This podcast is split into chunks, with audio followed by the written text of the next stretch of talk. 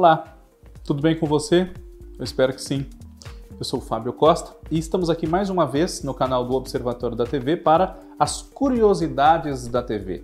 E a TV, que tanto nos encanta, que nos interessa tanto, rende muitas curiosidades. As novelas, os humorísticos, os jornalísticos, os programas de variedades, a história desse veículo rende muitos fatos pitorescos e nós vamos relembrando aqui nas curiosidades da TV e também no TBT da TV, um pouco mais aprofundadamente, pegando gancho em alguma data, enfim.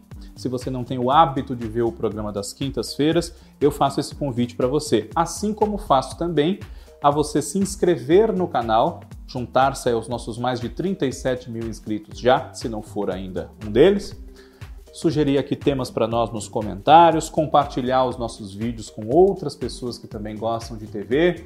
Muito obrigado a todos vocês.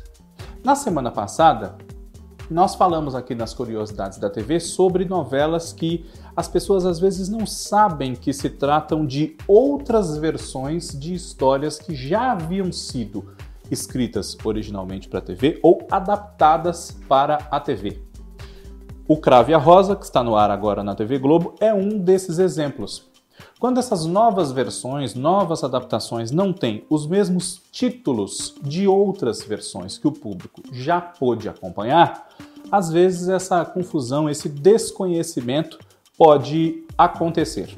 Então nós vamos relembrar alguns outros casos de outras versões de histórias que a TV apresentou que nem sempre todo mundo liga como remakes ou adaptações dessas histórias mais antigas. Por exemplo, em 1996, o SBT exibiu uma novela na sua faixa nobre, ali por volta de 9 da noite, é, chamada Razão de Viver, protagonizada pela Irene Ravache, no papel de uma costureira viúva chamada Dona Luzia, que sofria muito com os problemas dos seus filhos interpretados pelo Marco Rica, o André, Petrônio Gontijo, o Pedro, e Gabriel Braga Nunes na sua primeira novela, o Mário. Essa novela era uma segunda versão atualizada de uma novela que fez muito sucesso também no SBT em 1984, chamada Meus Filhos, Minha Vida.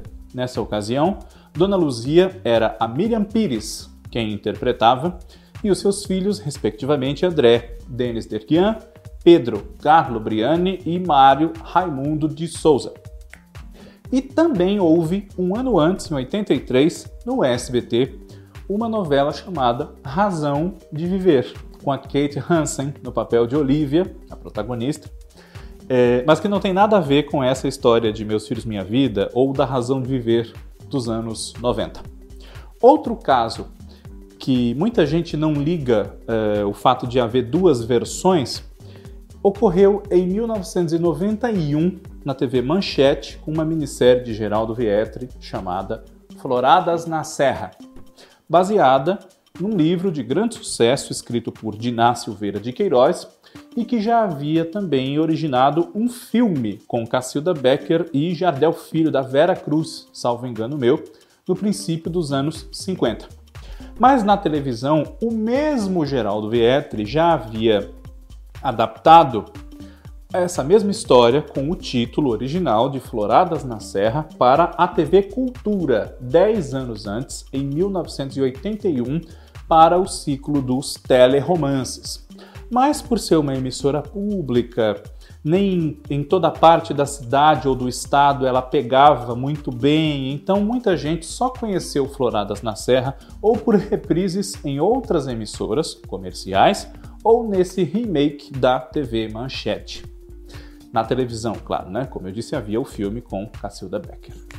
Outro caso de história produzida por uma emissora é, que não está entre as líderes de audiência, mas pouco tempo depois foi resgatada por uma outra TV mais comercial, foi em 1968, a novela As Professorinhas de Lúcia Lambertini.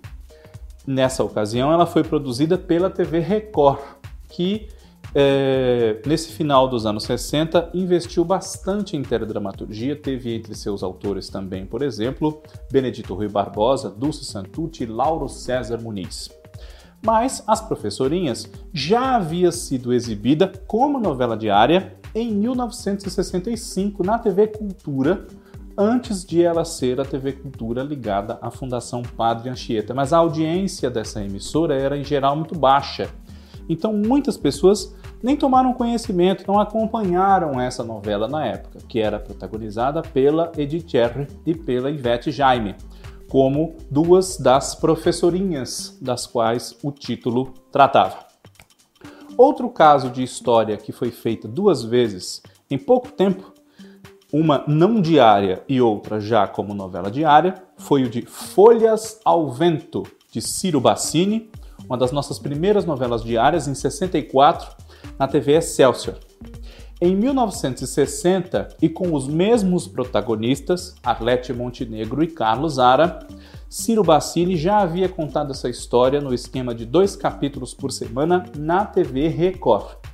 E também com uma diferença de apenas sete anos, de 1964 para 1971, a TV Tupi contou duas vezes a história de Alma Cigana, que da primeira vez chamou-se Alma Cigana, com Ana Rosa e Hamilton Fernandes, e na segunda, novamente com Ana Rosa, mas tendo agora ao seu lado Henrique Martins, a história ganhou o nome de A Selvagem. Era um militar que se envolvia, se encantava com uma jovem sensual cigana e de dia via aquela mesma moça, ou uma moça muito parecida com ela, como freira num convento. Então havia um mistério nessa história para desvendar se eram duas moças diferentes, irmãs ou sósias, ou se era uma mesma moça com dupla personalidade.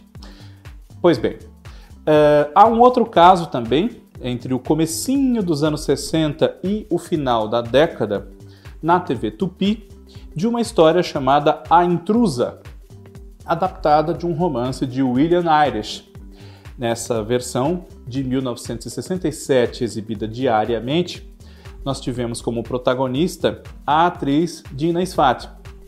E numa anterior, quem protagonizou a intrusa foi Rita Cleós. Bom, existem vários casos de novas versões para histórias que nem sempre ganham o mesmo título, ou até ganham, mas quando feitas da primeira vez têm um menor alcance. Se você se lembra de mais alguma que nós não citamos aqui das curiosidades, nas curiosidades da TV, cite aqui nos comentários e, como eu disse, sugira temas aqui para nós também para outros vídeos. Quem sabe o tema que você sugerir não é aquele que a gente faz numa das próximas semanas. Muito obrigado pela audiência de sempre. Curiosidades da TV semana que vem está de volta. Um abraço. Tchau.